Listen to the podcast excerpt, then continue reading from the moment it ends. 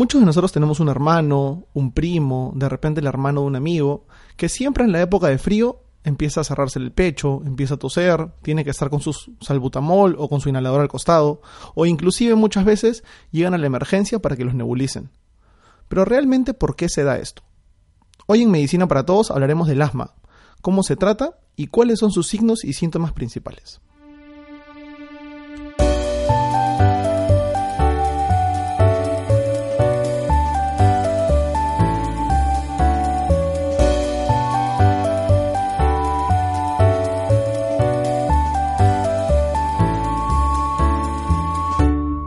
Hola, ¿cómo están? Yo soy Diego y esto es Medicina para Todos. Quiero agradecer a todos los que se conectan religiosamente a Spotify y Apple Podcast los días jueves y domingo para escuchar este humilde programa.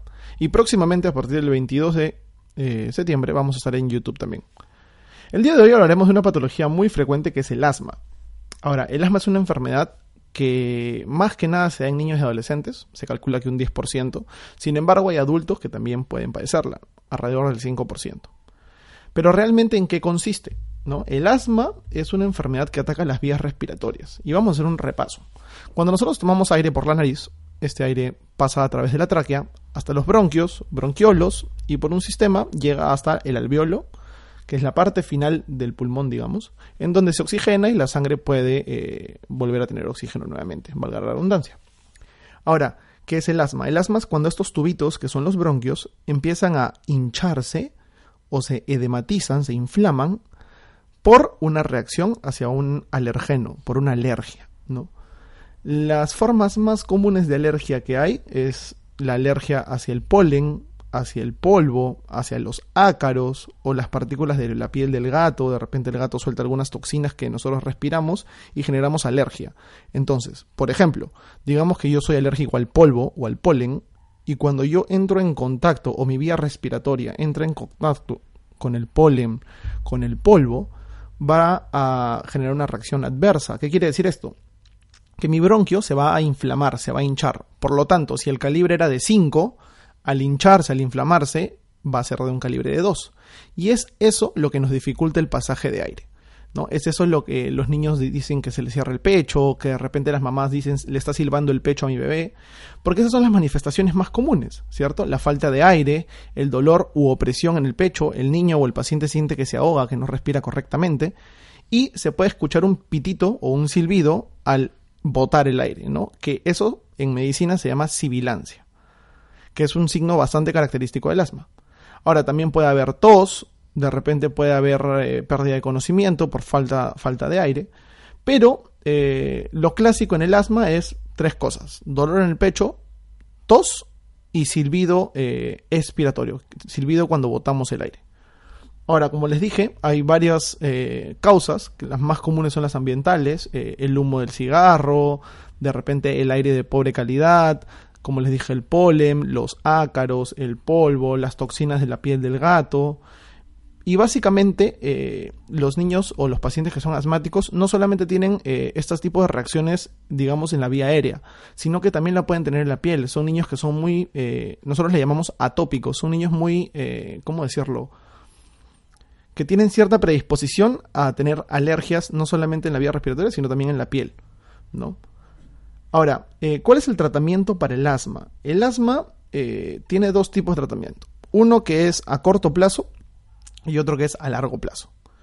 El tratamiento a corto plazo es, se llama de rescate. Es un tratamiento que sirve para aliviar síntomas relativamente rápido. ¿Cómo se hace esto? Con las nebulizaciones, por ejemplo, o con los inhaladores. Muchas personas inclusive pueden agregar corticoides, que son unos medicamentos que ayudan a disminuir la inflamación, ¿cierto? Pero el tratamiento de base se basa, para la redundancia, en los eh, beta 2 agonistas de acción corta, Diego, me estás hablando en chino, ¿qué es eso? Los beta 2 agonistas de acción corta son los medicamentos que están en los inhaladores, el salbutamol, por ejemplo, ¿no? Que las mamás siempre te dicen, tómate dos puffs del salbutamol y va a mejorar. En las emergencias se usa el salbutamol igual, pero en nebulización, ¿no? Eh, que el paciente va a aspirar ese aire un poco más puro. Esos son los tratamientos de rescate. Sin embargo, también tenemos unos tratamientos que son a largo plazo que son igual estos medicamentos beta 2 agonistas, pero esta vez son de acción larga, no, no son tanto para, la, para la crisis asmática, sino son para un tratamiento más largo. Ahora, eh, algunas personas, eh, los signos y los síntomas que tienen sobre el asma van a exacerbarse, van a incrementarse en algunas eh, circunstancias. Por ejemplo, el ejercicio. Hay personas que el asma solamente les provoca cuando tienen ejercicio, solamente se les inflama la vía aérea cuando tienen el ejercicio. O el asma ocupacional, por ejemplo, las personas que trabajan en mina, ¿no? Algunas personas que trabajan en mina pueden ser alérgicas a ciertos tipos de toxinas o de polvo y se les inflama cuando están en el trabajo.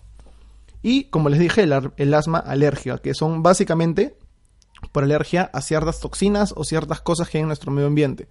Les repito, como el aire mal contaminado, los ácaros, el polen, son los más comunes que existen.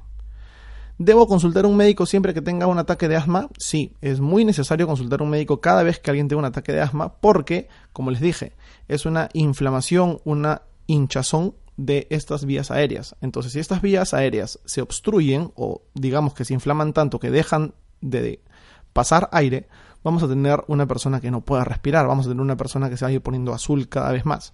Y eso puede conllevar a la muerte. Entonces es muy necesario que una persona con un ataque de asma, con una crisis asmática, tenga que ir al doctor. Ahora, cuando me diagnostican el asma, muchos chiquitos, muchos bebés recién nacidos o de repente de uno, dos, hasta seis meses, entran a la emergencia o entran a hospitalización por lo que se dice que es una crisis asmática. Sin embargo, la crisis asmática se tiene que diagnosticar a partir de los tres años, no se puede diagnosticar antes. ¿Por qué? Porque antes nuestro cuerpo no está completamente maduro, nuestro sistema de defensa no está completamente maduro para poder eh, catalogar una enfermedad como asma.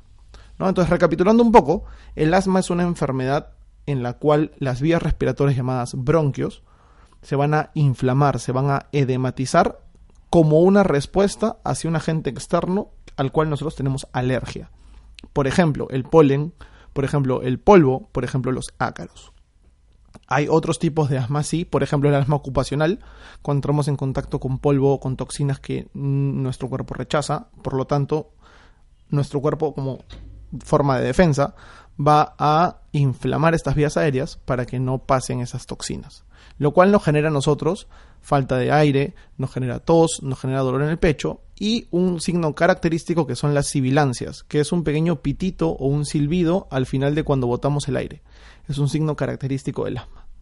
¿Cómo se trata el asma? El asma se trata con eh, básicamente dos medicamentos, los corticoides y los beta 2 de acción corta. ¿Qué son esos? Son unos medicamentos que van a provocar que esta vía aérea no se cierre, sino que se abra, que se expanda, para poder respirar mejor. ¿Dónde están estos beta-2 agonistas? Están en el inhalador y en las nebulizaciones. Y como un tratamiento adyuvante, como un tratamiento que ayuda, que acompaña a estos beta-2, se puede usar corticoides para disminuir la inflamación. Muchas gracias a todos por escuchar este podcast. A partir, no se olviden que a partir del 22 de septiembre vamos a estar en YouTube también con unos videos y con un sorteo muy muy especial para los nuevos suscriptores de Medicina para Todos. Yo soy Diego y muchas, muchas gracias.